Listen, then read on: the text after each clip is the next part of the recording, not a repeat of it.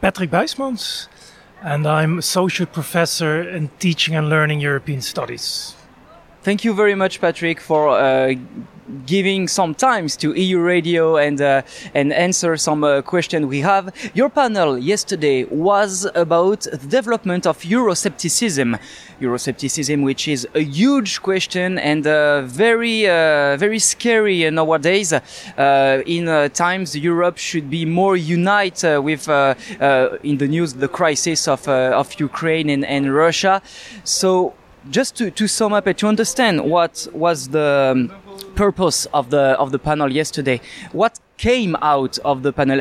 How could you sum up the general feeling, the general idea, and what were the papers that were presented in front of the audience? Yeah, thank you, uh, Hugo, for asking me. Uh, very nice. Um, yeah, it was a really interesting panel. We had three papers. One paper was on uh, European public sphere, so on, on, on debates about Europe. Uh, which is really interesting because from that uh, that paper showed how, how people are more engaged with European politics. Uh, it was in very early stages, so some of the empirical work still had to be done. was really interesting. Uh, we had another paper that looked at um, AfD in Germany and UKIP. And that was a particularly interesting paper because what a lot of people don't know is that both parties have been set up by professors.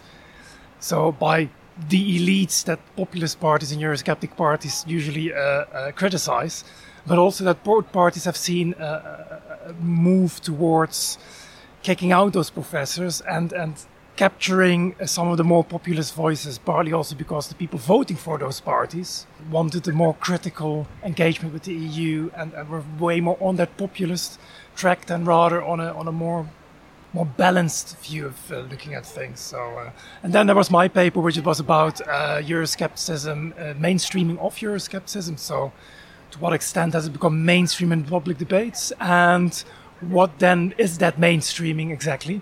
Uh, and I did a re- did research on on uh, how Dutch media covered the last three European Parliament elections. All right, perfect. Well, we have we are lucky because we have a sunny time here today, and actually i'm a bit in the shadow you're in the sun so i can only invite you to to come uh, in the shadow not be sweating uh, and uh, it will be much more uh, nice for you as well. So yes euroscepticism was the main theme and you explained it brilliantly. So we can see now for few years now that some countries which are members of the european union are more and more not I would not say against Europe, but um, maybe uh, they are more likely to criticize, take measures that does not really fit Europe laws and Europe values sometimes.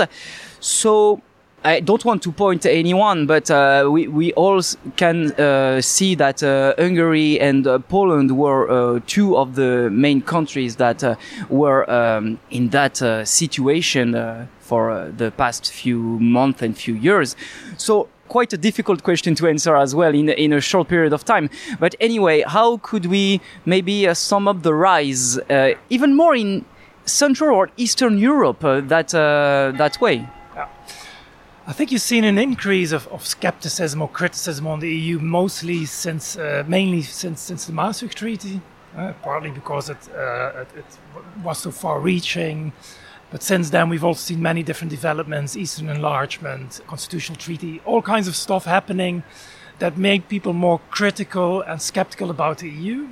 But in many ways, we've also seen a change with Brexit, uh, because where quite a lot of those parties were arguing in favor of less Europe and perhaps even leaving the EU, abolishing the whole thing.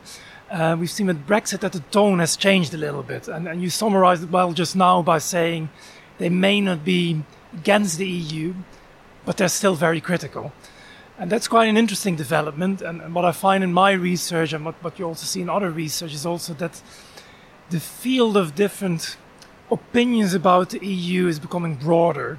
Uh, quite often it's brought down to just being in favor of or against the EU. It's actually way more complex than that. And I think that's a change we've seen in the last five to ten years or so, but in particular since Brexit, because Brexit for many parties, but in particular also for many people, was also an example of is this something we really want? Yeah, so we've seen since then that also support for the EU and for EU membership has gone up. When we talk about these particular countries that you just mentioned, we see that the development is slightly different. But we also see that on the one hand, we have a citizenry which is in favor of EU membership, but then we have governments who are working on a more populist uh, ticket, who are using criticism on the EU, um, ideas of taking back some of uh, uh, the EU's uh, responsibilities, perhaps partly for reasons of, of, of um, electoral gain, but they've been using it very wisely.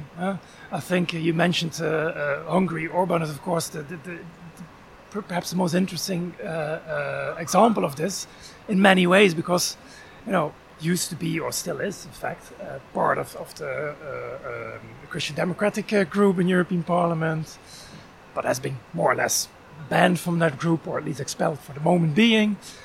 He is very critical, but at the same time, he's also always been sort of like, I don't want to really uh, align with some of the, you know, Le Pen, Wilders, Salvini, these type of Eurosceptics. So, so there's interesting dynamics here. And I think it's also interesting to take into account that the Eurosceptics in European Parliament, they are very diverse and they don't form one coherent group.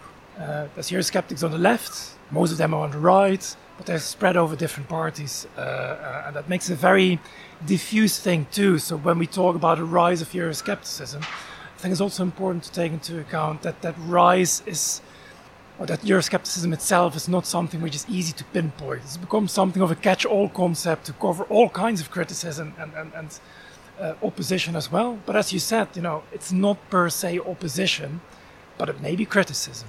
This is really interesting, and it brings me uh, to ask you two questions actually. Are they uh, criticizing, and why are they doing this? As you said, it might be for electoral purpose. And on the on the other hand, does these criticisms and basically the Euroscepticism in general is a good thing as well for Europe because it might make uh, the European Union move on uh, forward, evolve, and be better, basically. Maybe start with the latter one because I think that's a very good point. Always when we talk about Euroscepticism, we talk about something negative, and it has become something negative both in, in, in the public and political debate, but also in academia. It's often just uh, mentioned as something which is negative towards the EU, rejectionist of the EU. But you could indeed also argue that it infuses debate into the EU. Perhaps not the debate that everyone wanted, but if you consider that the EU has long been quite, quite closed, not really been part of public debates in many or most countries even, you do see that the rise of those Eurosceptics changes things. They have different ideas, maybe ideas that are also for the better. So it's not per se something which is negative, as you could say, it can help the EU move forward. And you also see this, and this is maybe an answer to your first question, um, the type of things that they criticize. If you think about it, not all of that is illogical. For instance, migration crisis. Uh, I've had a lot of uh, Italian students back in Maastricht, and, and, we talked about that a lot. And, and if you're Italian during the migration crisis and you had all those migrants coming in, but the rest of Europe saying, your problem, you know, maybe the criticism geared towards the EU was not that bad at all. And obviously, they tried to do this uh, re- reallocation of, of migrants didn't really work out, partly also thanks to uh, Orban in Hungary. Made also at the EU level people think about what can we do. But I'd say that some of the some of the criticism raised and some of the skepticism about what the EU does, in principle, therefore is good because it raises questions. It may think about alternatives that may be put forward. Think also, for instance, about the eurozone crisis. Huh? Where should we all start to massively uh, uh, save money or should we invest money? Uh, that was the big debate at that moment. And interestingly, we've seen with COVID that we've moved a little bit towards investing uh, with the COVID fund. And, and you could say that part of this is also because of the debate that came out of this. So I think this type of criticism and this type of skepticism, we shouldn't necessarily be afraid of it. Because if we say that this is a bad thing, we automatically almost say that further integration is always a good thing. But I think that is something that we should always question because it's not just further integration, it's also how to integrate, what to integrate, what policies to pursue. And, and, and I think if we move towards those kinds of questions, I think the debate will also be more interesting. And I think we've seen that happening a little bit also with, with Eurosceptic parties now, since most of them have toned down their voice, not all of them, but most of them they've also become a more, almost more normal voice in debates about Europe. And I think that is important and not necessarily a bad thing. Obviously, we need to see what, what happens next. We have the elections in Italy coming up very soon. You know, it's a bit too early to, to, to say something about this, but uh, and, and in particular also the repercussions of that. But I'd say, in principle, it's not per se a bad thing that, that people have become more critical about the EU. Yes, because critics, uh, as we said, help uh, to move forward and change for the better. Um, there is two conceptions, as you said. Euroscepticism can be seen as a bad thing. Mm-hmm. On that particular point, are the countries maybe looking more now to the east, Russia, maybe China, India as well, uh, or uh, rather than the west and uh, and uh, France, Germany, uh, England, I mean Great Britain, uh, and the USA, Canada, um, are they more looking to the east as more uh, as partners uh, for looking for partners, or are they more well? we have criticisms. We don't like everything that is done in Europe. We want change, but we don't want to leave.